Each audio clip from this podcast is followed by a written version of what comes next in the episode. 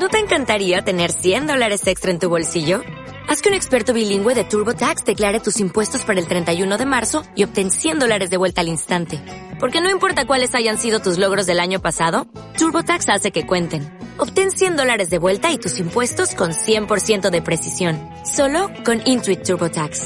Debes declarar para el 31 de marzo. Crédito solo aplicable al costo de la presentación federal con TurboTax Full Service. Oferta sujeta a cambios o cancelación en cualquier momento. Bienvenidos a Estado de los Estados, con Lilia Arellano y el mejor equipo de corresponsales del país. Greetings, my friends in Mexico City. This is Frank Sinatra speaking. So best wishes again to Radio 620.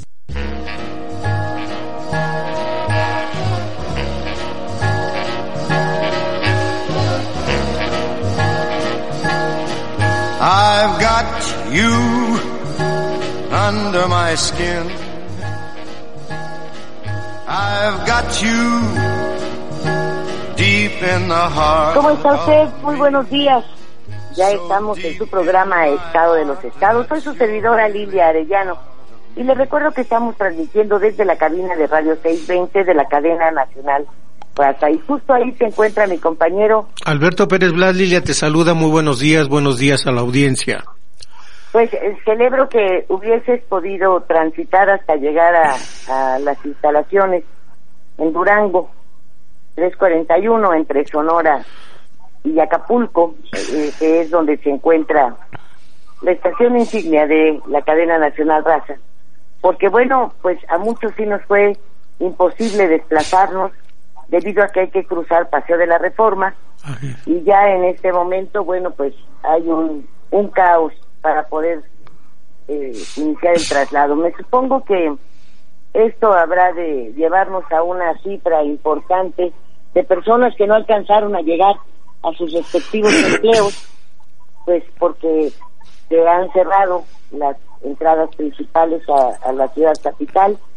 En esta magna manifestación de de los taxistas unidos en el movimiento nacional taxista. Y bueno, Alberto, eh, ¿tú cuánto tiempo hiciste para llegar? Pues mira, Lilia, hice una hora cuarenta minutos. este, normalmente eh, llego media hora antes, eh, aquí con nuestro querido amigo Manuel, eh, platicamos y preparamos aquí nuestros comentarios.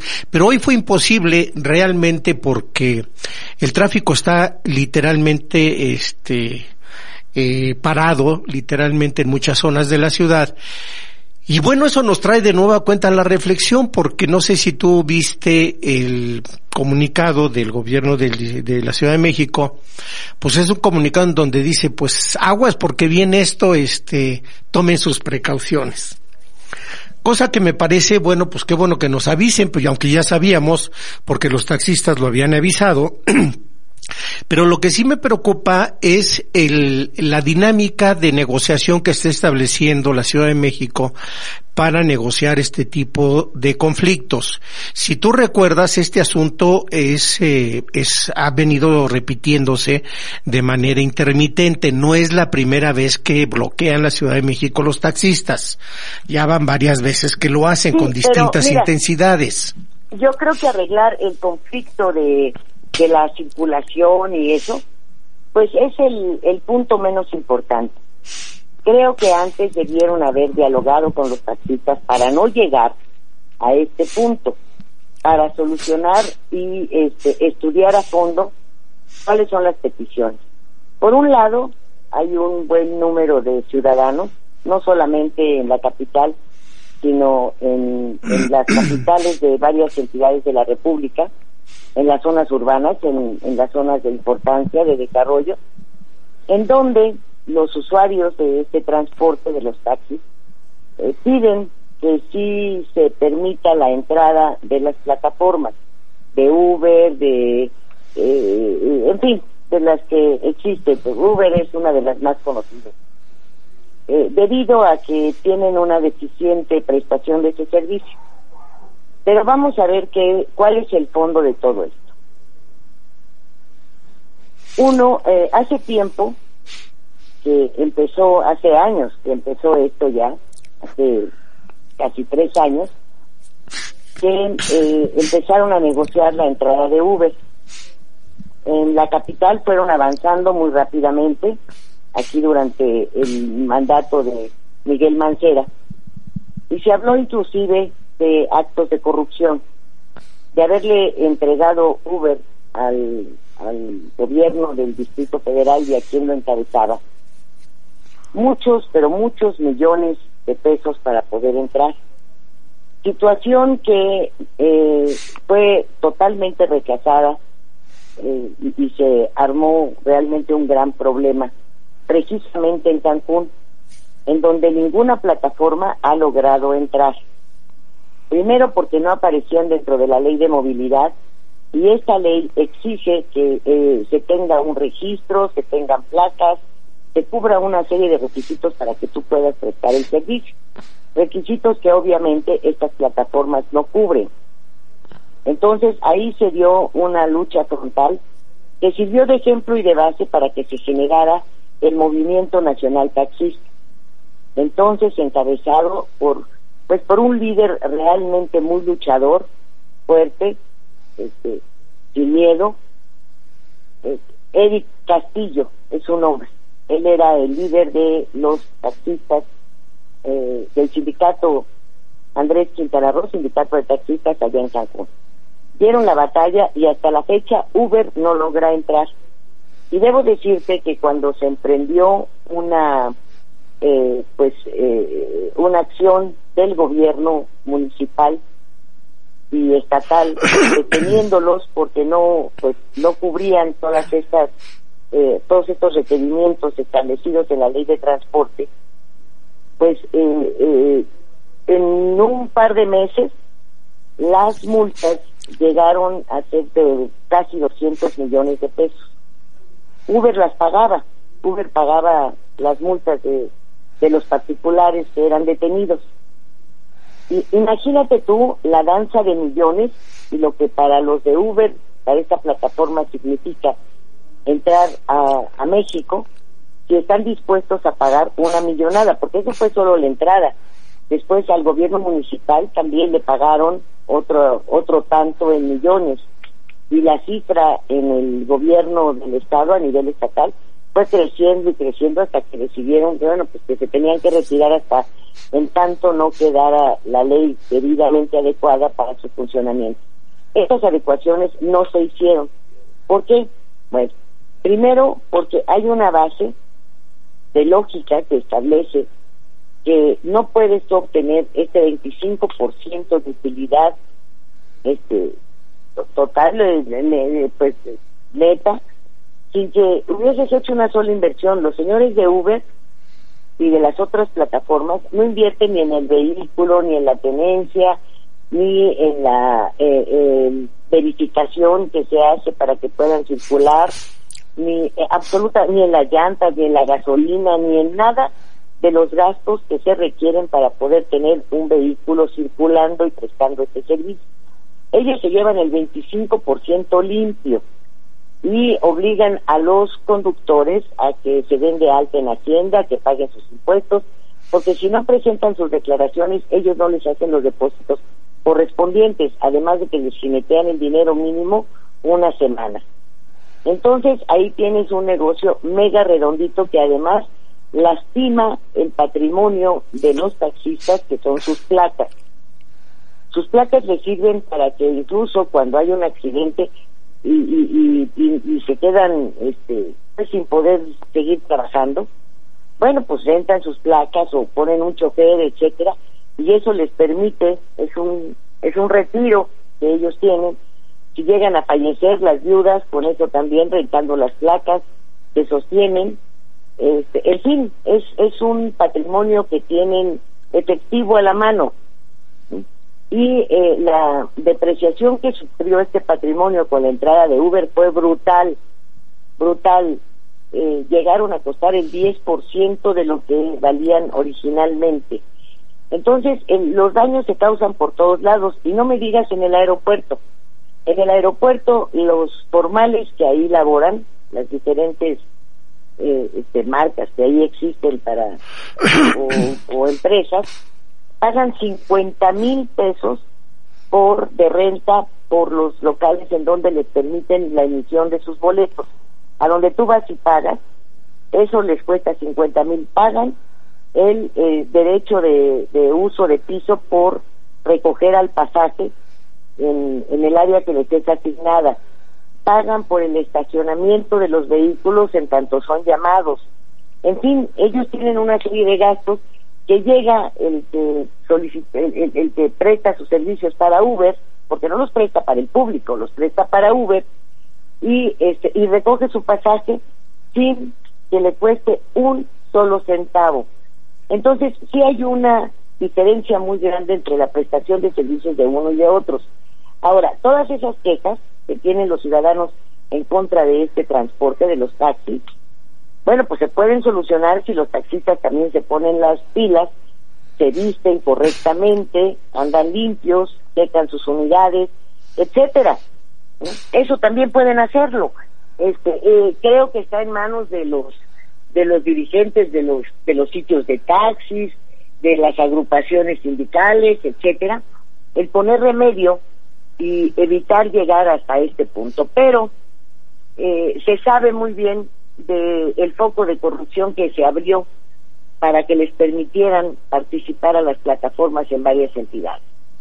Y pues contra eso es contra lo que tendrán que luchar los de los gobiernos ahora que pretendan este, enderezar este asunto, ¿no?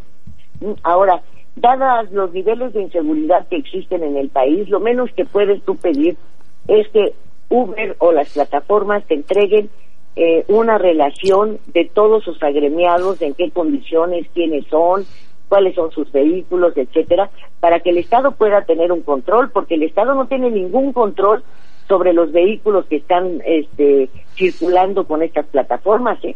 absolutamente ninguno. Las plataformas se lo guardan para sí y después cuando viene una queja, una ah no, ese eh, era pirata, ah no, ese ya no estaba, ah no, ese fue rechazado. Pero lo cierto es que el Estado no tiene ningún control, el gobierno no tiene ningún control sobre quienes prestan estos servicios, que además son contratados a través de computadoras. No hay una entrevista personal, no se les ve la cara, en fin, esto, los, los de estas plataformas en sí no conocen ni siquiera a quienes están este, pagándoles ese 25%. ¿eh? Entonces, como verás, el asunto no es fácil es complejo, pero antes de llegar a este punto de manifestarse y cerrar, este, dejar secuestrada la capital, pues yo creo que ya los señores de, de, de la jefatura de gobierno del DF debieron haberse puesto a dialogar con ellos y pedirles a los gobernadores que hicieran lo propio, ¿no? Es que ese es el, el, tema al que yo quería llegar, Lilia, precisamente. Efectivamente, el asunto de, de, la prestación del servicio tiene las complejidades que tú comentas, tanto por la irregularidad de Uber en en una cierta ventaja sobre los taxistas, pero también es cierto que eh, como tú mismo lo señalas, la, la calidad del servicio que presta el taxi, al menos en la Ciudad de México, pues también es terrible y te hace preferir Uber.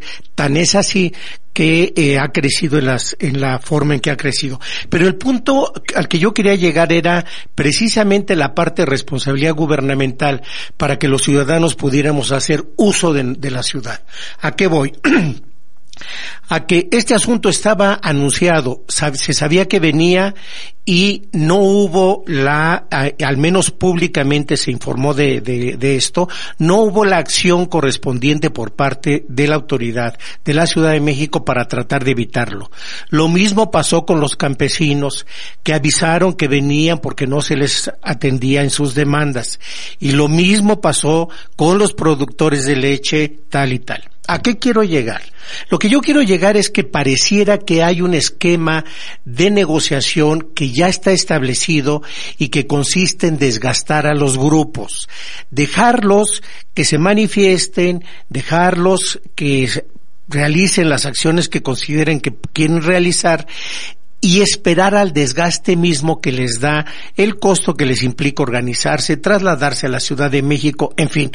Pero este, esta técnica o esta forma de entender la negociación trae como consecuencia el que los que la paguemos seamos los ciudadanos.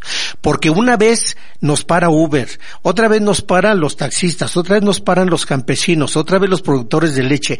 Y así te puedo poner, este, en, los, en, la, en el último mes, 10 manifestaciones que trajeron un dislocamiento en la Ciudad de México. No de esta magnitud, pero sí trajeron problemas. Entonces, me preocupa, y es lo que expongo al, auditorio, es la técnica de negociación del gobierno en relación a estas inconformidades, legítimas o no, son inconformidades que se manifiestan, que vienen y que se expresan paralizando a la ciudad. Y hasta ahorita lo que hemos visto es una constante. Que lo hagan, que lleguen, que se desgasten todo el día y se les será difícil hacer una segunda convocatoria. Pero en ese mientras, quien lo pagamos somos los ciudadanos. Ese es el punto. Y vamos a un corte y continuamos con el tema, si te parece, Lilia. Claro que sí. Radio 620. Teléfono en cabina 5553 4620. 5553 9620. Estás escuchando Estado de los Estados por 620 AM. I've got you under my skin.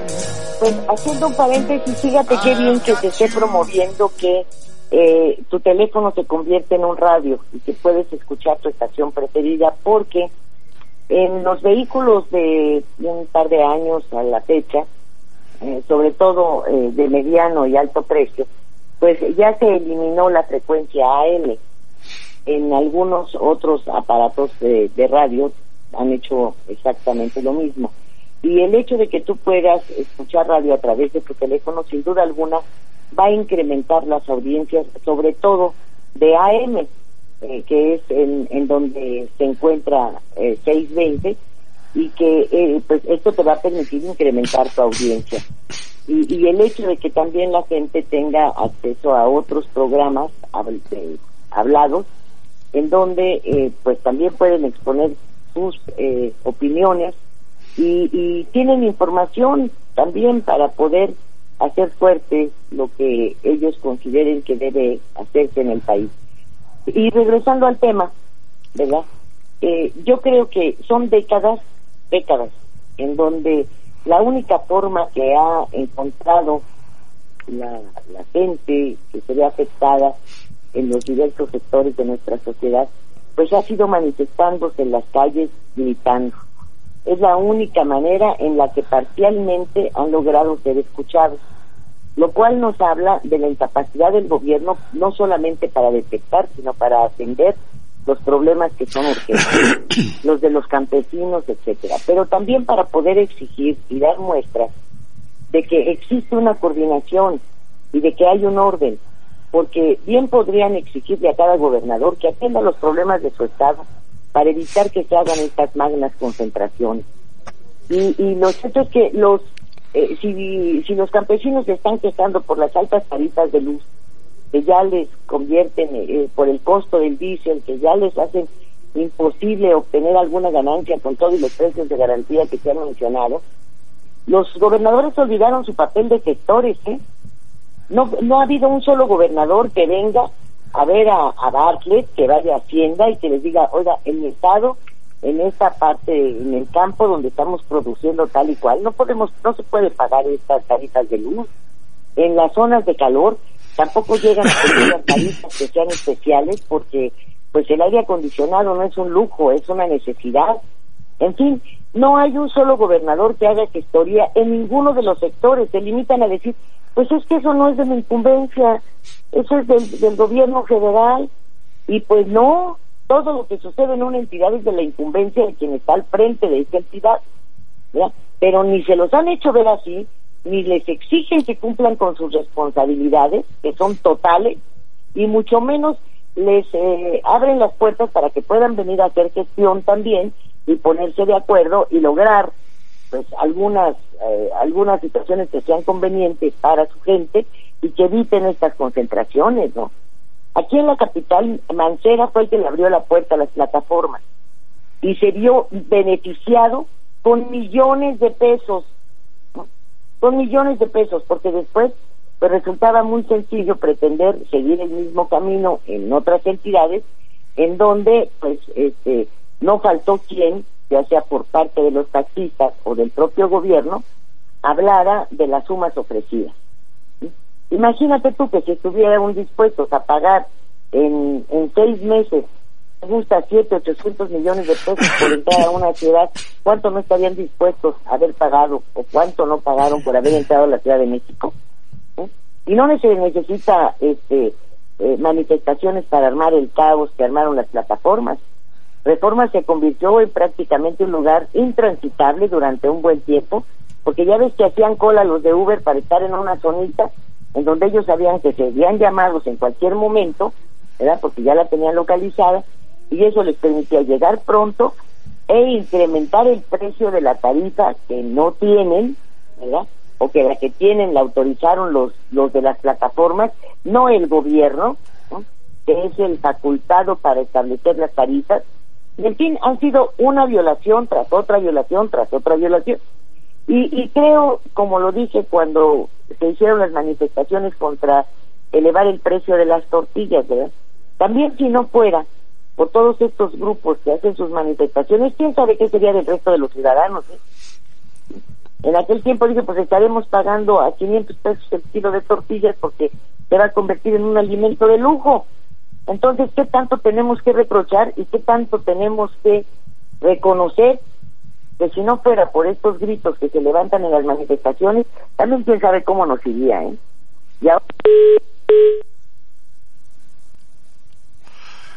Parece que se cortó la llamada de Lilia. En lo que la retomamos, si usted me lo permite, eh, yo haría este señalamiento. Efectivamente, la manifestación es un derecho y es importante ejercerlo en un esquema democrático como el nuestro. Yo suscribo eso. Pero a la vez, Lilia, también creo que tendríamos que reflexionar en la capacidad del Estado para resolver los conflictos. ¿A qué me refiero?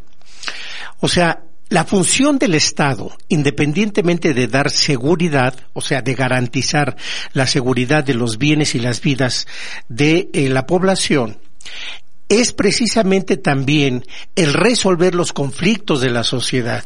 Y esta resolución de conflictos en una democracia se, da, como tú dices, hablando, dialogando, llegando a acuerdos.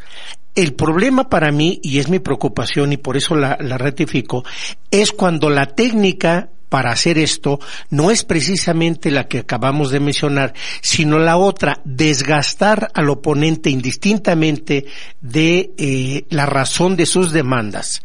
Porque entonces ya hay una dinámica diferente, ya no es el Estado que, se, que está regulando a la sociedad, sino es el Estado que, que, se enfrenta a aquellos que manifiestan una postura diferente a la que el Estado ha venido eh, manejando. ¿Esto qué significa? Que el Estado asume desde de, suyo la autoridad para de, eh, quitar o poner eh, la legitimidad en las demandas de la población.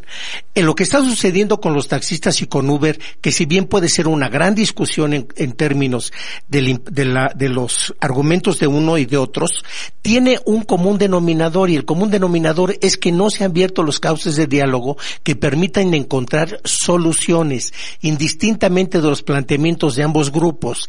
Aquí el gobierno, creo yo, tiene que asumir la tarea de negociar con los grupos en conflicto y evitarnos a los ciudadanos el pagar el costo de este conflicto. Porque de otra manera, al final seremos los ciudadanos quienes resolvemos la falta de eh, negociación y de diálogo por parte de la autoridad correspondiente. Esa es mi preocupación. Resolvemos, pagamos. Pagamos por esta falta, ¿no? Como tú mencionas. Así es pero eh, te vuelvo a repetir, son décadas exactamente de lo mismo, ¿eh? de lo mismo. de esta falta de coordinación entre los gobiernos estatales y el federal, de que los gobernadores hayan este, hecho de lado su labor de, de, gestión frente al gobierno federal para resolver los asuntos antes de que lleguen eh, en forma de manifestación al Distrito Federal, porque cada entidad tiene problemas específicos. Así es. Que una vez que se unen por grupos o por sectores, dan ese tipo de explosión. Pero creo que tendrán mucho que hacer y si la 4T pretende cambiar las cosas, por aquí tendría que empezar, ¿eh? Y la Secretaría de Gobernación es el buen punto para dialogar con los gobernadores y hacerlos responsables de lo que sucede en sus entidades. ¿eh?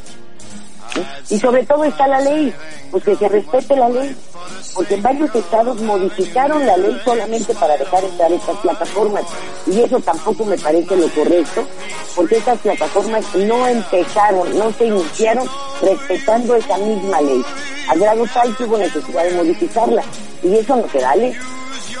Pues, ¿qué te parece si continuamos discutiendo el tema en, eh, en el foro de MXN? En exactamente media hora.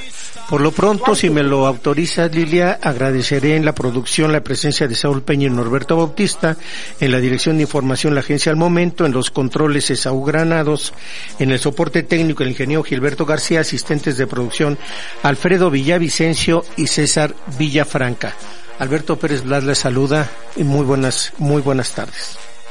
Lidia Arellano se despide de usted y le recuerda, estaremos dentro de 30 minutos en MXN a través de las redes sociales de lidiarellano.com, de pacorodríguez.com, índicepolitico.com y, eh, usted, y obviamente a través de Facebook. Muchísimas, muchísimas gracias y hasta pronto.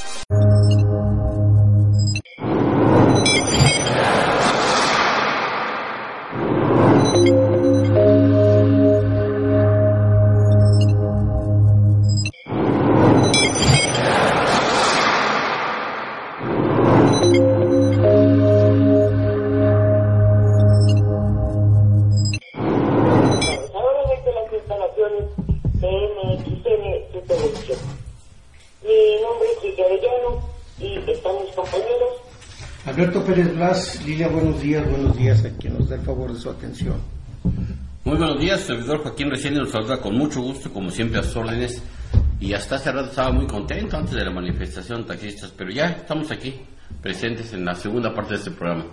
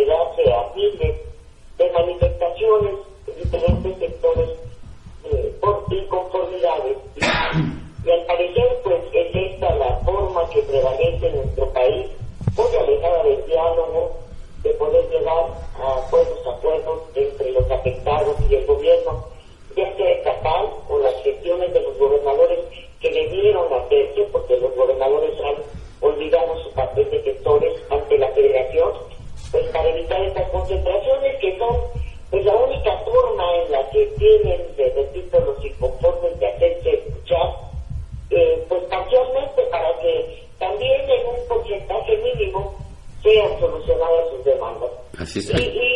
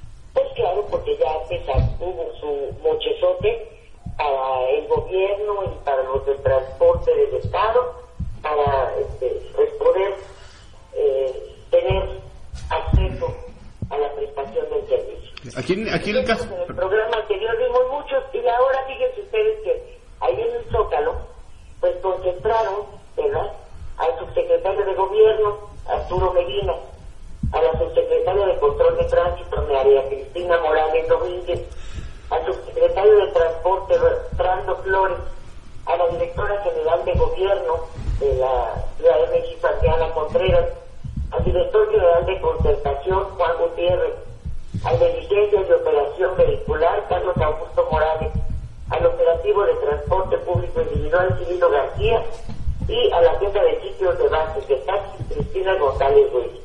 Bueno, pues otra vez vemos ahí a don Arturo Medina bailar con la más fea y nos vamos a ver este, cuáles van a ser sus, sus declaraciones después de participar en esta en este diálogo supuestamente hecho en pleno Zócalo Capitalino para ver eh, este, pues, ¿en qué termina esto, no? Y les repito, yo le doy de mi parte todo el apoyo a los taxistas, todo completo. Me parece que no deben ser víctimas de una explotación como la que les hace estas, eh, eh, estas plataformas extranjeras todo, que además no pagan impuestos, ¿verdad? Y, y, me parece, eso sí, que deben ponerse las pilas y de acuerdo a los estatutos de sus diferentes organizaciones o de su sitio, prestar un mejor servicio, ser amables, cuidar sus unidades vehiculares, etcétera. Todo esto que tiene arreglo, no perjudicarle sus patrimonios ni su ni su medio de, trabajo y de ganarse pan honradamente día con día.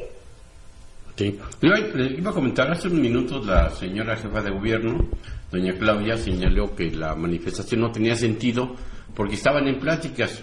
Pero el asunto es que estas pláticas pues, no avanzan hacia ningún lado y la cuestión de fondo no se resuelve. Entonces el problema no, solamente es de la Ciudad de México y del Estado de México, que se supone que tiene una comisión metropolitana para este, analizar este tipo de problemas. El problema es de todo el país, como usted lo decía, de todas las entidades federativas, y la cuestión de fondo no se ha visto con la exactitud que, se debiera, ni mucho menos se ha solucionado. Me parece que las autoridades federales y las autoridades locales, entonces cada gobierno deberían de tener un esquema similar para atender el asunto y poder este, brindar soluciones viables para el transporte en beneficio tanto de los usuarios como de todos aquellos este, em, todos aquellos que se han este, empleado en esas plataformas. Hay mucha gente, hay muchos profesionales que no tuvieron ya empleo y tuvieron que agarrar su carrito, escribirlo en la plataforma para poder tener algún ingreso. Pero también es cierto que los taxistas pagan todo, ¿eh? Pagan su revista, pagan sus impuestos, pagan este eh, su emplacamiento, o sea, pagan absolutamente todo y los de estas plataformas no lo hacen. Entonces, aquí lo que tienen que hacer es, aparte de conciliar con los taxistas y con las plataformas y todo, encontrar una solución que este, se ajusta tanto para unos como para otros y no tengamos que ver ese tipo de manifestaciones para presionar públicamente a la autoridad. Porque como las pláticas no avanzaban o estaban bloqueadas o no les hacía caso, tuvieron que manifestarse, salir a la, a la capital y bloquear las avenidas principales. Hay taxistas en... Es que aquí la entrada sí se la dio este señor Mancera, ¿eh? ¿Eh? Previa a su porta feria, ¿eh? el jefe de gobierno. Así es.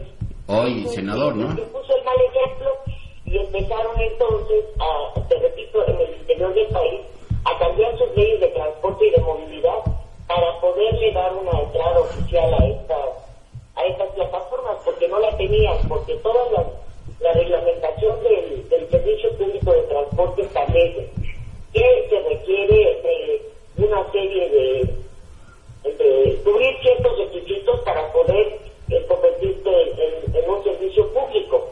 Y estos señores pues no cumplían con ningún requisito y no cumplen, porque te repito, el, los gobiernos, incluyendo el del Distrito Federal, de la Ciudad de México, no tienen una un registro de quienes están prestando sus servicios en cada plataforma. No saben quiénes. Entonces, ante la inseguridad que existe en todo el país, esta es una verdadera aberración. ¿eh? una franca y abierta aberración. Y habrá que ver el otro lado, se digo, en la moderna explotación, esto está, pues, igual o peor que el de las pagadoras. ¿eh?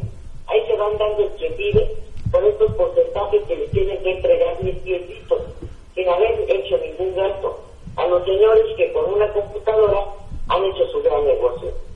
Eso sí es verdaderamente aberrante. Entonces, como les decía, de mi parte, de manera personal como comunicadora, yo tengo todo el apoyo hacia los taxistas y un gran reconocimiento al señor Eric Castich, ex líder del sindicato de taxistas Andrés Quintana Roo, allá en Cancún. Es quien dio la pelea, muy bien asesorado, muy bien acompañado por don Ángel Morales.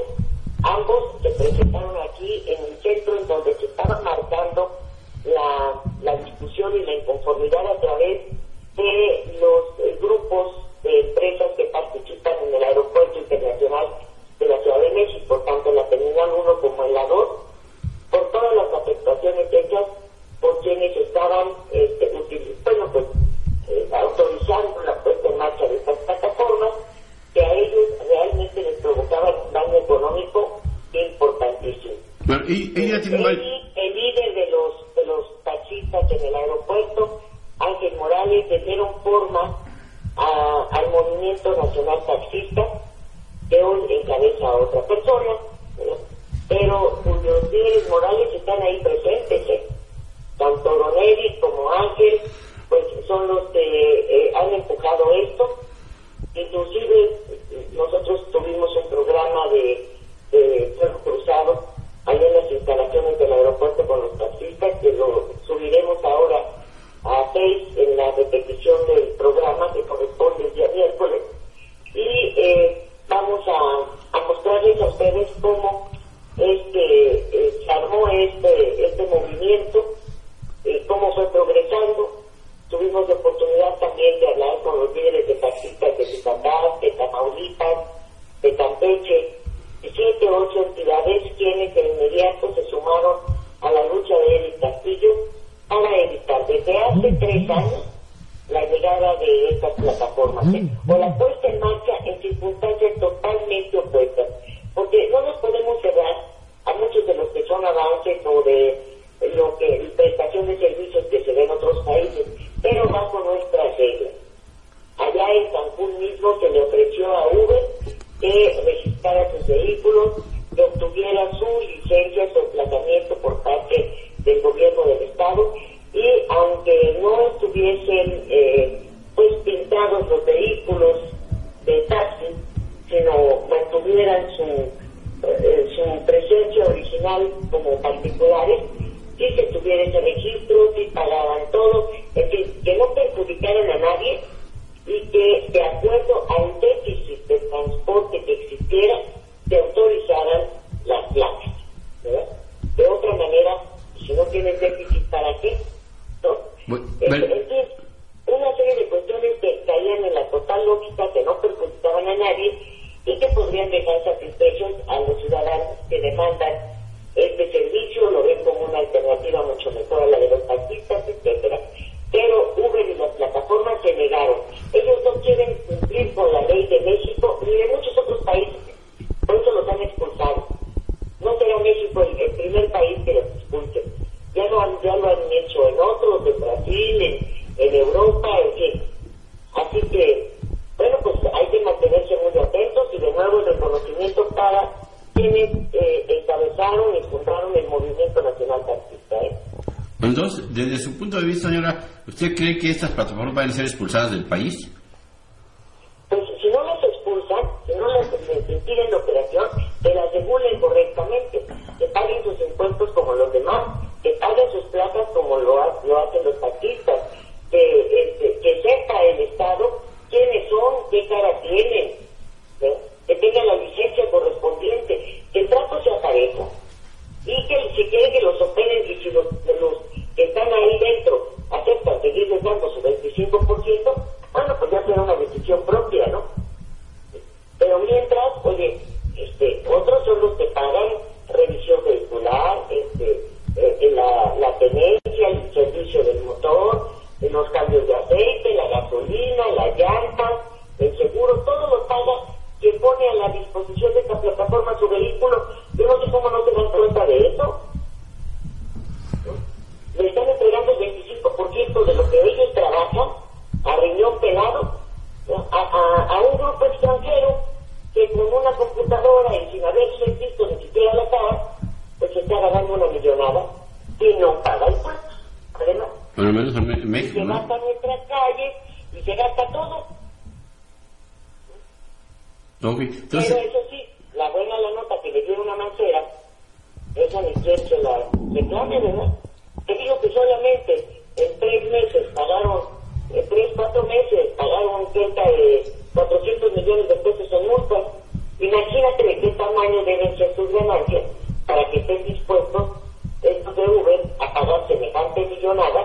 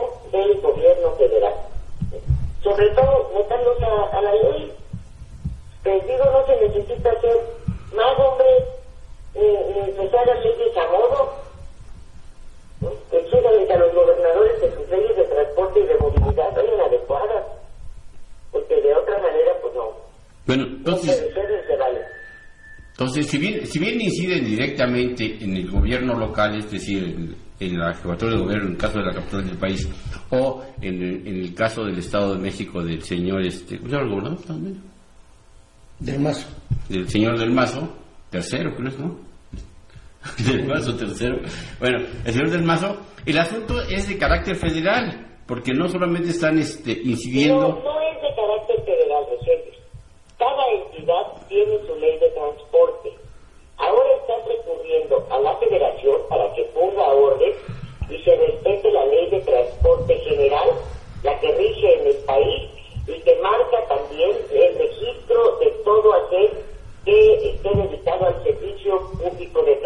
Entonces es federal también el problema. Claro. Así. No es que cada estado podría ya haber solucionado y haber negado o haber regulado la entrada de Uber. Ajá, y no lo hicieron. Pero no lo han hecho. Y cambiaron las leyes para hacerlas a modo.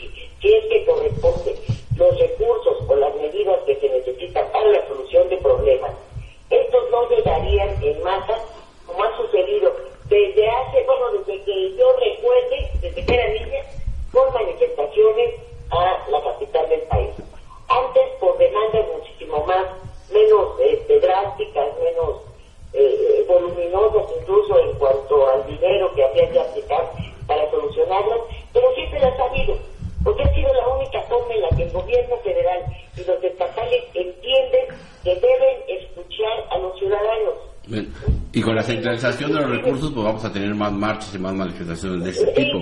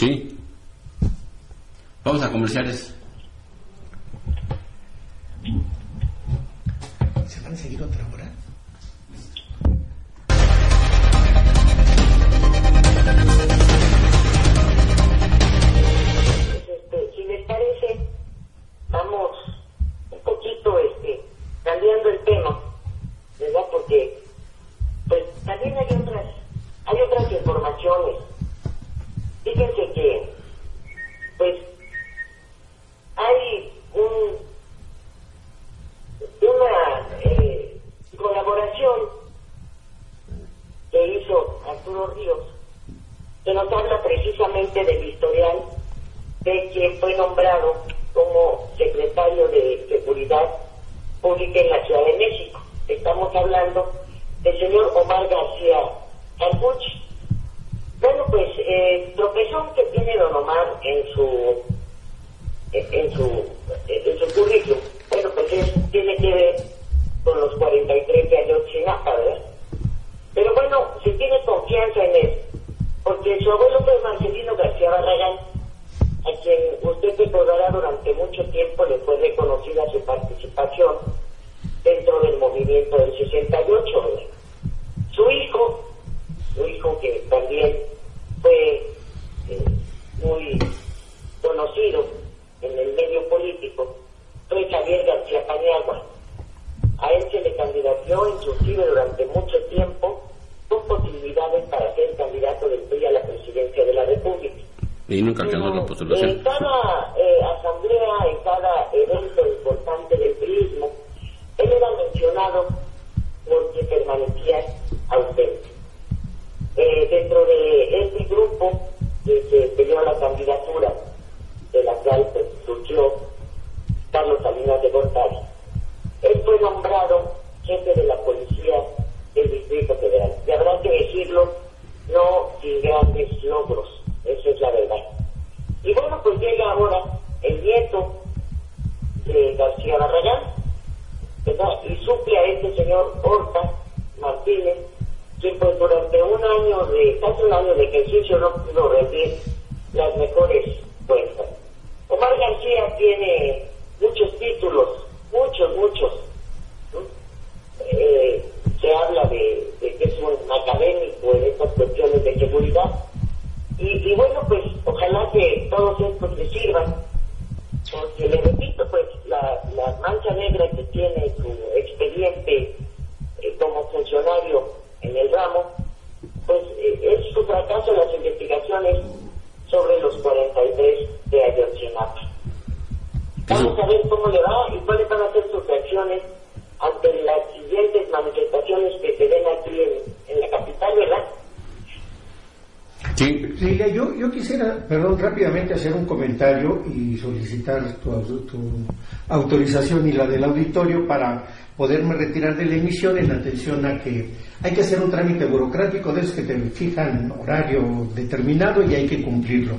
Pero no quisiera yo dejar de pasar este comentario, Lila. Fíjate que me llama la atención el nombramiento de este funcionario por una razón. Efectivamente tiene estos antecedentes que tú dices, pero es, eh, creo que de suyo hay un mérito importante en el servidor público que mencionas. No tengo el gusto de conocerlo, pero por el análisis del currículum nos encontramos que se está designando para una área policíaca a un policía formado en México y en Estados Unidos y el Interpol. O sea, es un policía que ha tenido, por lo que se ve en su currículum, una formación técnica en el área, ha estado en el área trabajando durante mucho tiempo, a diferencia de muchos de los servidores públicos que se han estado nombrando que no tienen ninguna experiencia en el área y que han traído una gran controversia a la nueva administración.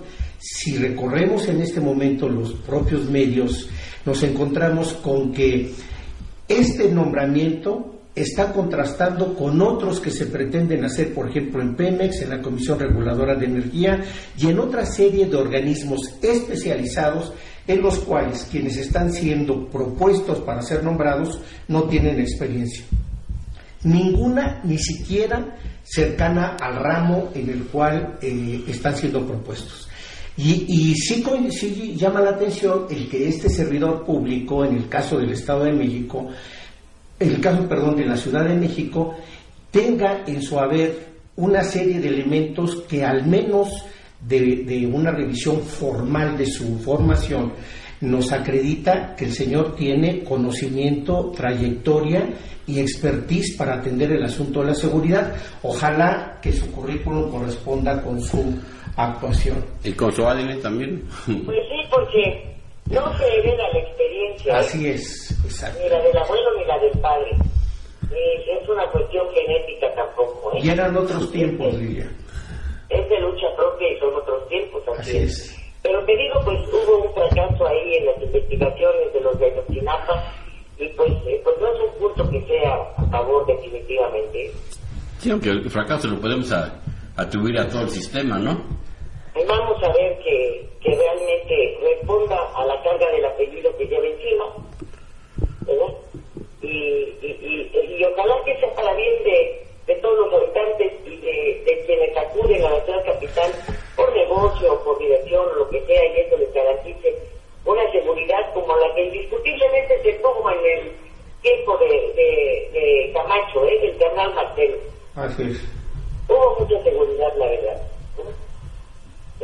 A lo mejor habría... ser la capital de, de, la República, el lugar más inseguro, ser el único donde te sentías ya más o menos tranquilo de deambular por las calles. A lo mejor habría que regresar al licenciado Marcelo Ebrard a la a seguridad pública, ¿no? No, no, Marcelo está muy a gusto como canciller. Está, está manejando muy bien la Guardia Nacional. Oye, fíjate que eh, resulta que José Oscar Valdés, quien ocupa ahora la titularidad de la unidad de investigación de eh, delitos fiscales y financieros en la Fiscalía General de la República, escribió o dio a conocer o destacó, como quiera llamarse, un rechazo desde el ser a, a la, este, eh, la conformación pues de, la, de las redes sociales progresistas, ¿te acuerdas? Sí, claro. De su existencia. Bueno, dice José Oscar revela que la orden de Esther fue tajante, no a la conformación de la Asociación de Abogados Sociales Progresistas, que era la rama que surgía de estas redes. Eh, ya el consejero público había aceptado tomar la protesta, pero él con la mano en la cintura, pues no lo respaldó, canceló el evento. Pues dice don José Oscar que le hizo perder una buena cantidad de dinero porque hubo que cancelar más de 30 boletos de avión que venían eh, pues abogados de diferentes entidades a participar en esta toma de protesta. Eh, o sea, el consejero jurídico de López Obrador, nos estamos refiriendo a Julio Scherer, que ya había aceptado tomar esa protesta, Pero con Iván Peña Neres, eh, pues con una simple llamada canceló y dijo que, pues, bienvenido a la política, que es una orden de Elba. Posteriormente se reunieron doña Elba con, con José Oscar y la, la maestra Feta Sánchez. Le dijo, pues no apruebo el proyecto de las redes sociales progresistas, estas ya cumplieron su cometido, ya deben desaparecer y por ende no deben existir como asociación de abogados, le comentó, ¿verdad? El, asunto con las redes sociales progresistas es que tiende a ser partido político. Entonces, si, si obtiene su registro, se convertiría nuevamente en una este, membresía política que puede ser aprovechada para múltiples fines. Aquí, es, aquí ya tienen la lucha de poder por esta, por esta organización precisamente porque está muy avanzado su proceso para convertirse en partido político. Pues sí, pero es que doña Eva al parecer está jugando con un tinglado legal allá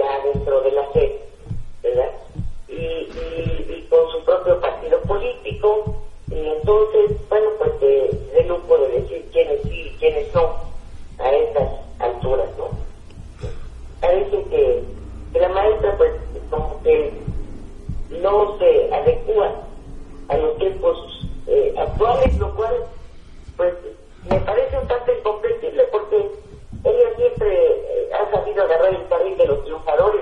Así es, sí, así es. Y no creo que vaya a soltar esta organización si, se convierte en partido. Entonces ahí va, pues va a haber muchos jaroneos antes de que este proceso culmine. Y vamos a tener, vamos a tener cancelación de eventos como este y la realización de otros que se autorice y que se lleve a cabo. ¿Verdad? Así es. Pues, también sigue abortándose el expediente de Medina Mora, pero también el tiempo que nos ha acabado. Híjole, qué lástima. Sí, ya son las 12. Tendremos que, que retirarnos pero le seguimos mañana, ¿no? Le seguimos mañana con esto. Muchísimas gracias por el favor de su atención. Esperamos contar con ella mañana a través de Radio 620 de la cadena nacional Raza a las 10 y media y a las 11 y media en MXN, su televisión. Patricia Sánchez, muchísimas gracias. Señora, estoy a sus órdenes. Gracias a todo el mundo y nos vemos el día de mañana. Lidia Arellano le desea un buen día. Muito obrigado.